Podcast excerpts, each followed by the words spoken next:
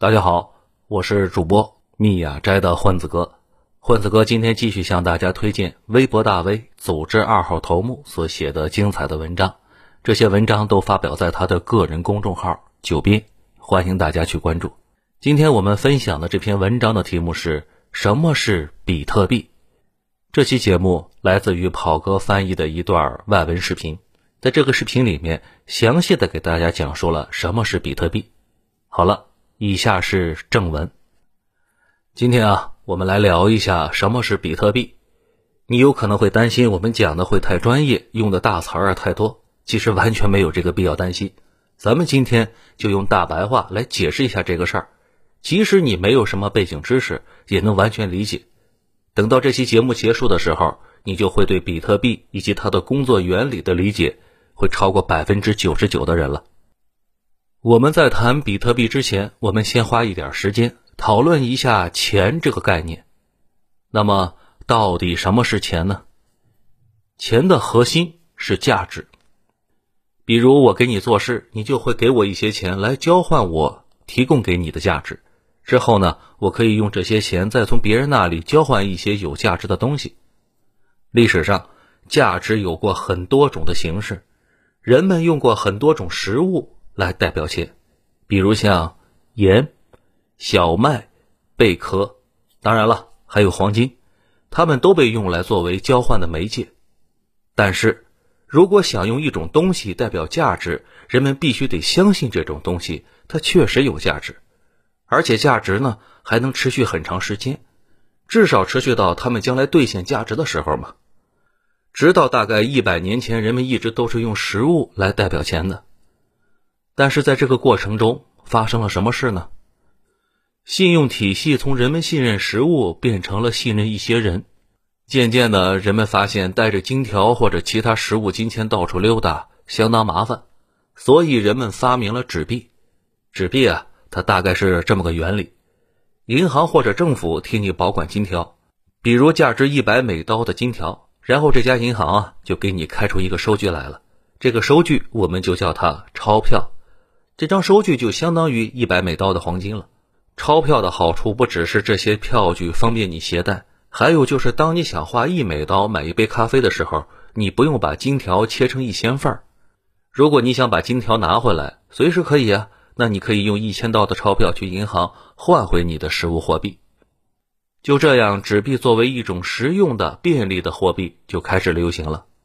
但是随着时间的流逝和宏观经济的变化，纸币和它背后的黄金的对应关系啊，断开了。人类走向脱离金本位的历程，解释起来相当复杂，但是可以这么理解：政府出来说，政府本身就可以担保纸币的价值，基本上就是在说，你们啊不用管黄金了，用纸币交易就行。所以呢，人们继续用收据来交易，这些收据只有政府的承诺作为背书。为什么这么操作也行呢？因为信用嘛。虽然说纸币背后没有实物作为保证，但是人们相信政府啊。法定货币的这个单词 fiat money 就是这么来的。fiat 它是个拉丁词汇，意思是按照法令。这也就是说，美元、欧元以及其他货币之所以有价值，是因为政府通过法律让它有价值。这就是所谓的法定货币。人们必须得接受硬币或者纸币作为付款方式。所以呢，现在货币的价值来源是中央权力机构给它的法律地位，也就是中央政府。这也就是说，中央政府就成为了我们之前所说的信用体系。就这样，人们从信任实物变成了信任人，也就是中央政府。但是，法定货币也有它的缺陷啊。首先，它是中心化的，它得有一个中央机构控制和发行货币，就是政府或者是中央银行，而且数量上没有限制。政府或者央行在需要的时候就可以想印多少就印多少，增加市场的货币供应。但是印钱的问题是，大量的货币涌向市场了，这每一刀的价值就会下降，你手里的钱呢也会贬值了。当你看到最近几年物价都在上涨的时候，不一定是真的物价涨了，而是因为钱的购买力在下降。一个之前便宜的东西，现在去买需要的钱可能要多一些了。有了法定货币，再转变成电子货币就很容易了。已经有了发行货币的中央机构，之后再把货币电子化，那么这个中央机构呢，直接记录谁有多少钱就可以了。现在的人们普遍使用信用卡、网上转账、电子支付以及其他的数字化货币，这世界上纸币的数量几乎可以忽略不计，而且还在逐年减少。那么货币数字化是什么原理呢？如果我有一个电子文件代表一美刀，我为什么不可以拷贝一百万次，然后就变成一百万美刀呢？这就是所谓的双重支付的问题。目前银行解决这个问题的方法。是中心化的方案，他们在自己的服务器上保存一份账本，用来记录每个人有多少钱。每个人呢，他都有一个账户嘛。银行这个账本就是记录每个账户的。我们信任银行，银行信任他们的计算机，所以解决方案就集中在计算机的账本上。大家可能不太了解，很多人都在尝试做数字化货币的其他解决方案，但是。都没有能成功解决在没有中央机构的情况下双重支付的问题。把货币发行权交给任何人，都是给了他们极大的权利，这样就会导致三个重大的问题。第一个问题是腐败，权力导致腐败，绝对的权力导致绝对的腐败。当银行得到授权创造货币或者价值的时候，他们就同时控制了世界上的价值流，相当于给了他们无限的权利。我们从富国银行丑闻中就可以看到，权力是如何导致腐败的。工作人员秘密开了几百万个没有授权的银行信用卡账户，来增加银行的收入来源。多年下来，他们的客户都不知道有这些账户的。中心化的第二个问题是管理不善。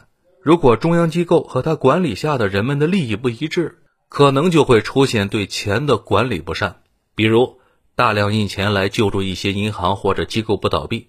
二零零八年，美国就是这样操作的。大量印钱的问题就是会导致通货膨胀，也就是会让普通人手里的钱贬值掉。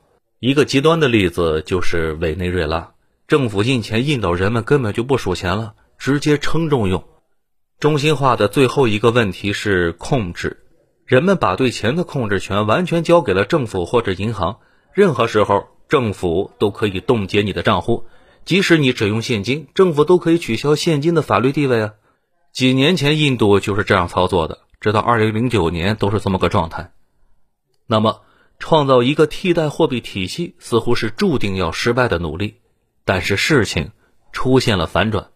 二零零八年的十月份，一个自称是中本聪的人在网络上发布了一份文件，这份文件呢也叫做白皮书，他介绍了创造一种去中心化的货币。比特币这种比特币的体系啊，它不用中央机构就能解决双重支付的问题。那么，比特币的核心是没有中央机构的透明账本。那么，这些奇怪的概念又是一些什么意思呢？我们现在把比特币和银行啊对比一下，因为现在大部分货币都数字化了，银行维护自己的账本来记录余额和交易记录，但是银行的账本呢，它不是透明的，它被存在银行的服务器上。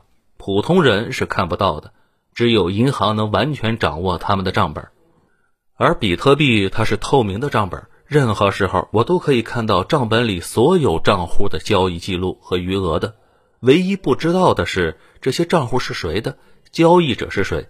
这就是说，比特币它是伪匿名，所有的东西都是开放的、透明的、可追溯的，但就是不知道谁和谁在交易。下面我们举个例子来解释一下。大家看到，在视频中的电脑屏幕上显示了比特币账本上的几行代码。我们可以看到，二零一零年五月份，一个比特币的地址向另一个比特币地址转了一万比特币，这是第一笔用比特币完成的交易。这是一个叫做拉兹洛的人买了两个披萨。二零一零年的时候，拉兹洛发了个帖子，他想用一万个比特币买两个披萨。没想到还真有人卖给他了。现在这两个披萨的价格估计远远超过一亿美元了。比特币也是去中心化的，没有一台特定的电脑储存了比特币的账本，任何参与到这个系统的计算机都保存了一份账本。这种体系就叫做区块链。如果你想破坏掉这个系统，或者想破解它的账本，那你就得破坏数千台保存并且不断更新账本的计算机。类似于现在的大多数货币，比特币它也是数字化货币，它不存在摸得着、看得见的实物，它并不是真的硬币，它只有一行行的交易记录和余额。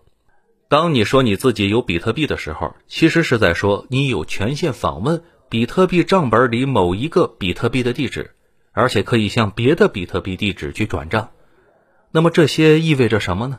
为什么比特币能引起这么大的轰动呢？数字化货币出现以来，人们都没有创造出一种替代现有货币体系的方案。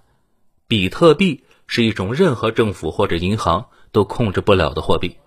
您可以回想一下，在还没有互联网的世界里，信息的分发都是中心化的。也就是，如果你想知道什么信息，那你就得从几个行业巨头那里去获取，比如《纽约时报》《华盛顿邮报》什么的。现在有了互联网，信息分发呢是去中心化的，人们可以在任何地方点几下屏幕就可以交流了，用来获取信息。比特币就类似于货币的互联网。给货币提供了去中心化的解决方案。比特币跟现有的货币体系相比有几个优点。首先，它让你能完全控制自己的钱，只有你自己才有权限访问自己的账户，没有政府或者银行能冻结你的账户或者去没收你的财产。同时，比特币在转账的时候去掉了中间商，很多时候它比普通的转账交易成本更低啊。而且，比特币天生就是数字化的。意思是，你可以在它的基础上再编程，把它变成智能货币。这最后一点，比特币能给全球二十五亿人打开数字商务的大门。这些人没有使用现代银行系统的条件，他们没有银行账户，因为他们的生活环境和现实处境的限制。现在有了手机了，点一下屏幕，他们就可以用比特币进行交易了，不需要谁批准。现在有几个线上线下的商户啊，开始接受比特币了。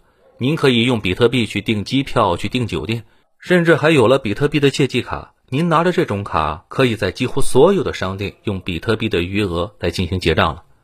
但是，比特币被大众接受还需要很长的路要走的。好了，这期节目啊就到这里。我是您的老朋友密雅斋的混子哥。如果您喜欢这个节目，请给主播一个好评。咱们下期节目再会。